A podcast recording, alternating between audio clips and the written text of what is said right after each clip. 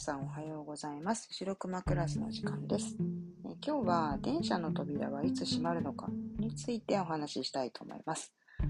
えー、熊根は普段仕事に行くときにあの電車を利用しているんですけれども、あの第1時間目のところでですね、え最初のところで熊根は方向音痴だっていうね、それがすごくひどいっていう話ちょっと触れてるんですけれども、それに加えて熊根はその電車に乗るっていう行為自体もね、結構ストレス苦手なんですよね。で、どういったところがあの苦手かっていうと、あの電車の扉がですね、まあ、タイトルにもあるように、こういつ閉まるのかっていうことがですね、こう測れないっていうか、あのどのタイミングで電車に、あの乗ればいいのかっていうタイミングをね、こう見失っちゃうんですよね。であのこれはね、もうちゃんと理由があって、小学校1年生ぐらいの時に、あの親と一緒に祖父母の家にね、遊びに行く時にですね、電車に乗るわけですよ。で、あの、その時は親が非常に急いでいて、まあ、いわゆる駆け込み乗車したんですよね。で、もともと熊姉はその、その時点で、電車とホームの隙間ですよね。あれがね、非常にこう苦手な子供だったんですね。で、幼稚園生ぐらいの時にっていうのは、こう、あっという間にね、足大きくなっちゃうので、親がよく出かける時の革靴とかは、大きめを履かせてたんですよ。そうすると、あの、カポカポして、あの、その靴が電車に乗る、乗る時に足上げる時に、ホームに落っこちるってことはよくあったらしいんですね。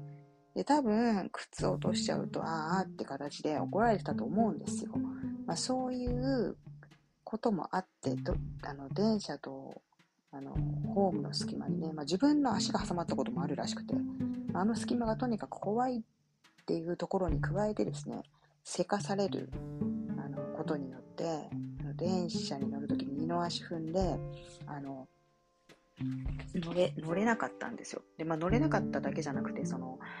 早く早く乗ってって言われたからそのあのドアが閉まりますって言ってプーってなってから頑張って乗ろうとしたけど手こずって二の足を踏んで結果ドアに挟まったんですね。ドアからこう弾き飛ばされちゃった。挟まれてボーンってこうホーム側に弾き飛ばされちゃったんですよ。幼かった熊根が。もう怖すぎますよね。もともとあの、そのホームと電車のね、隙間が怖かった子供がですね、駆け込み乗車によってドアに挟まって弾き飛ばされるという大惨事ですよ。もう、それがトラトラウマに、ね、ならないわけがないというか、うんまあ、未だになので、その、ドアが閉まりますってあの言ってからプーッと音が鳴って、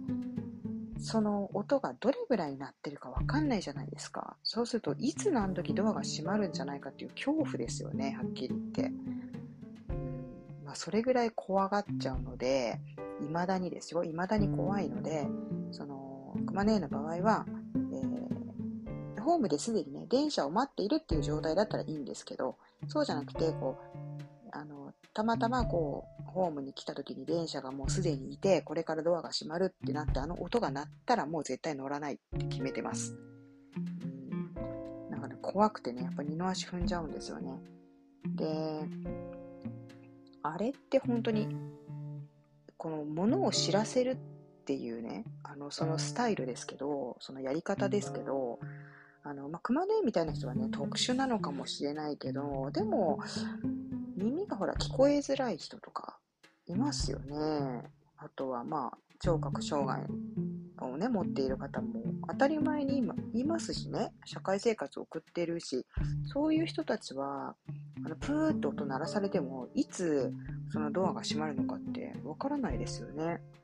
うんなんかそういう風に思ってみると、あのー、目で見てカウントダウンがわかるようなあの、案内とか、もしくはあの、音じゃなく、あの、プーっていうクラクションじゃなくて、もう数字でカウントダウンしてくれれば、あと何秒で閉まるなとか分かりやすいですよね。なんかこれは素朴な意見なんですけれども、なんであの音だけで知らせてるスタイルをもう何十年と、ああの電車の会社は続けているんだろうかっていうとこですよね。もうちょっとそのアナウンスするっていうことは、さまざまな人たちにね、あの平等に伝わるように、もうちょっとこう、時間が分かったり、ね、あの、した方がいいですよね。うん、あとは、あの、ホームと電車の隙間もね、もういい加減に、未だに広いとこありますからね、もう子供一人普通に落ちちゃいますよね。たまに落ちてますよね。うん、なんか病院にもあの、大人でもね、あの、細い小柄な女性とか、よくいらっしゃいますよ。あの、ドアの、とあの隙間に挟まって、ドアとホームの隙間に挟まって、怪我したとかね、いらっしゃるんで、結構駅って危ないですね。まあ、熊根の場合は、あの道に迷うし、駅の中で迷うし、またさらに電車に乗るっていう行為にそれだけのトラウマを抱えているので、よく毎日あの仕事で電車頑張って使ってるなって我ながら思うんですけれども、まあ、極力ね、ストレスのないように、早めにね、出かけるっていう行動をとって、まあ、安心して、あの電車に乗れる状況を作るようにしてます。まあ、駆け込み乗車をね、あのしないっていうのを前提に動いてますけれども。うん。まあ、何が言いたいかっていうと、あのリミットがああるものですよね。それをあの人に知らせたい時にはですね、こういつそうなるよっていうのを、あの音だけじゃなくて、目で見てわかるとか、他にもあの何かね、サインが光ってわかるとか、なんかそういった様々な角度からですね、あの、知らせるっていうのが当たり前になったらいいのになっていう、そういう希望ですね。はい。皆さんはね、どんなお考えがあるでしょうか。はい。では、また、あの、次の時間にお会いしましょう。さようなら。